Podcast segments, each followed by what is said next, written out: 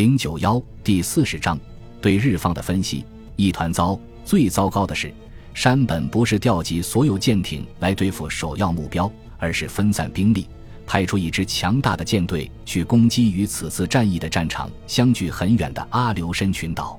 在该群岛一带根本不可能打任何具有决定性意义的海战，但偏偏就在这里，日本人部署了优势兵力。浪费在这里的兵力本来可以改变中途岛海域双方的力量对比。再说了，阿留申群岛可以留待以后来解决，因为它是跑不掉的，不像美国的航母特混舰队。不论是日本的专家们，还是尼米兹和斯普鲁恩斯。都认为山本最严重的失误在于未能集中兵力。山本不仅同时在两个地方打仗，而且在主要方向上对舰艇的使用也不恰当。那些登上雾岛号的中途岛战役的幸存者私下里看法一致，都实心实意地认为，把战列舰部署在机动部队后面是不妥当的。如果战列舰在前面，敌人的攻击就会冲着他们去，这样。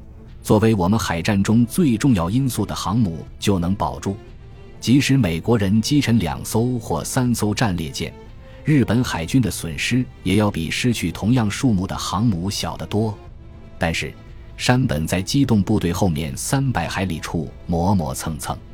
从战局的发展来看，山本和他的战列舰还不如留在濑户内海。四突然性，这是日本各种作战计划的基本点。山本在很大程度上希望能潜入中途岛海域，而且在对该环礁发起攻击前都不为敌所察觉，就像当年南云偷袭珍珠港时那样。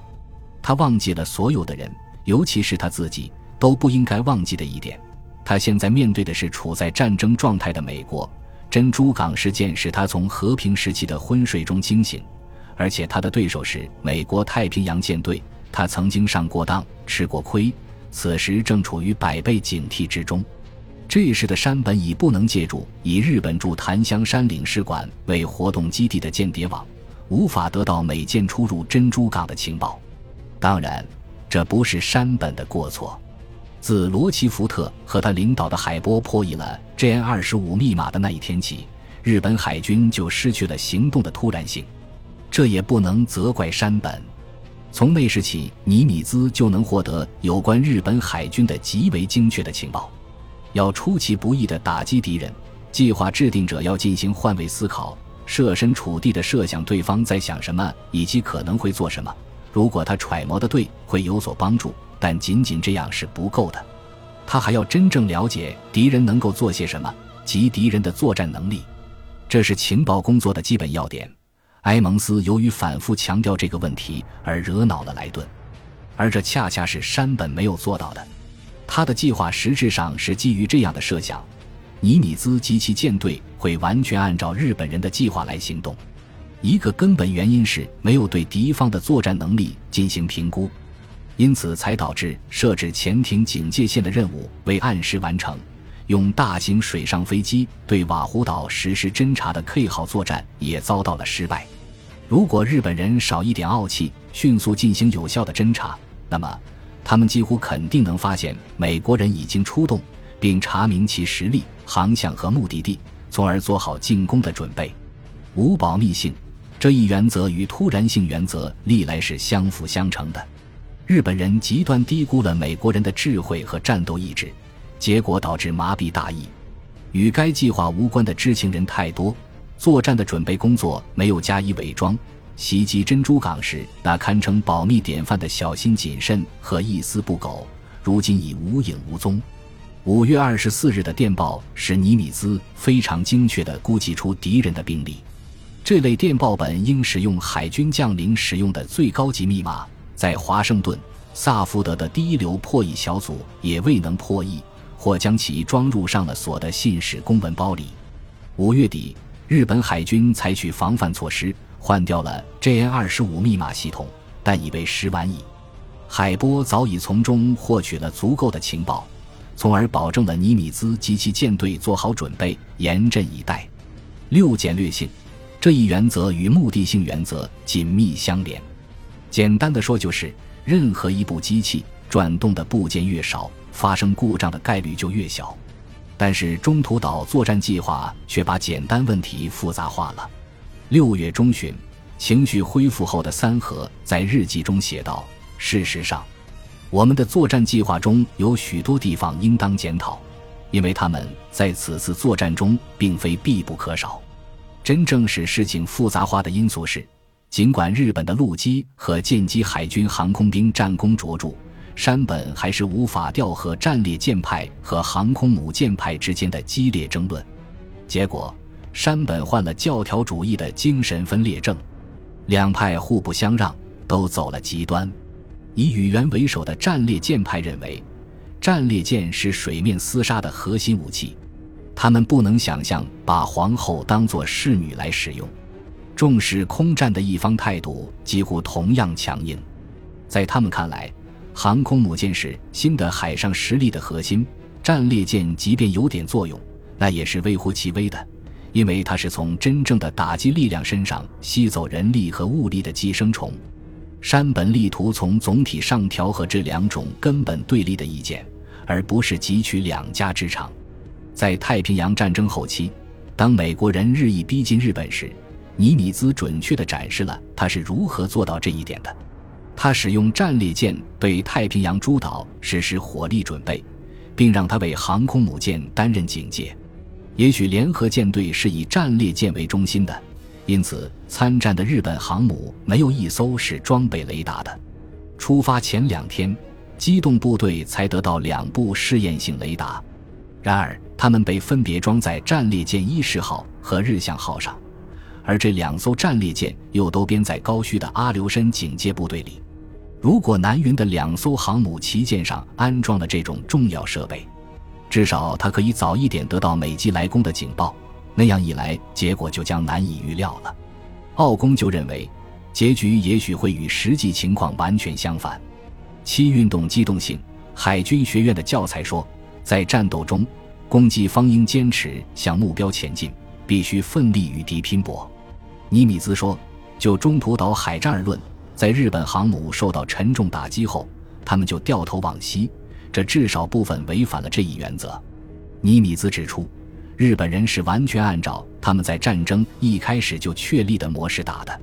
他说，他们在同一时间里到处出击，他们的胃口太大了。他们在珍珠港和爪哇海马来亚近海取得初期的胜利之后，开始扩大战场，轰炸了达尔文港。并在印度洋上展开大规模行动。对山本的联合舰从来说，他的主要敌人始终是驻珍珠港的美国海军。但是，日本人在对珍珠港实施快速的打了就跑的袭击之后，再没有去碰这支海军。日本人没有返回珍珠港，彻底解决那里的美国海军，这可帮了我们的大忙。他们让主要的敌人有了喘息之机。得以恢复士气并重整旗鼓，而且，他们把打败美太平洋舰队的目标与攻击中途岛搅和在一起，这就丧失了对取得海战胜利至关重要的机动性和灵活性。在他们的作战计划和作战准备中，看不出有什么规定来保证在敌顽强抵抗时如何保持战术攻势。相反，可以看到，在演习时，他们故意把敌人安排得很无能。这次，他们骄傲自大到了极点，甚至连最基本的防范措施，要求航母上的水兵穿着规定的服装都没有采取。战争经验表明，任何覆盖物，甚至长袖衬衫和长裤都能有助于防火。但是日本人安然自得，深信敌人不可能来碰他们。航母上的水兵作业时都穿着热带的短裤和短袖衬衫，结果许多人遭到了可怕的。不必要的伤亡，因此，当做好充分准备的美国人出其不意地彻底打乱了日本人的作战时间表时，攻击者们变得心慌意乱，不知所措。其实，就水面舰艇而言，山本的兵力和火力仍然大大超过福来车。即便是航空母舰，如果山本算上自己的、近藤的以及阿留申警戒部队的，他也能集中起一艘航母和三艘轻型航母。此外，它还有五十架零式战斗机和六十架轰炸机的空中力量，这支空中力量仍很强大。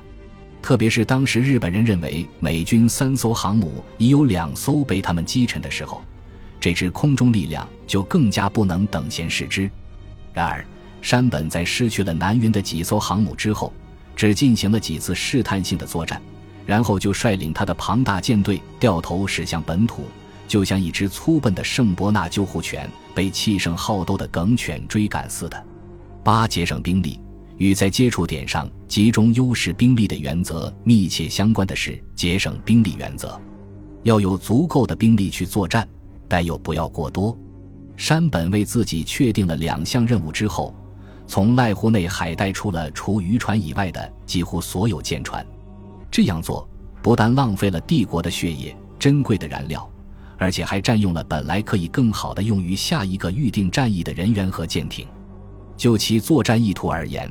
对中途岛的空袭规模也太大了，像角田在荷兰港那样使用一支精干的小部队就足以完成这项任务，其他空中力量完全可以留在舰上或部署在航母周围，以准备对付美国人的反击。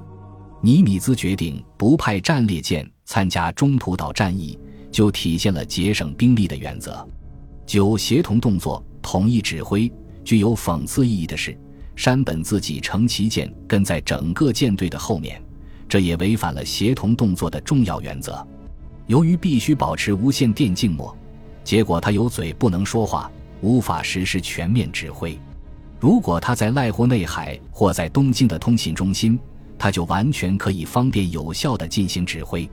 但是他把大本营设在海上，这样从事件发生到大和号收到消息是需要时间的。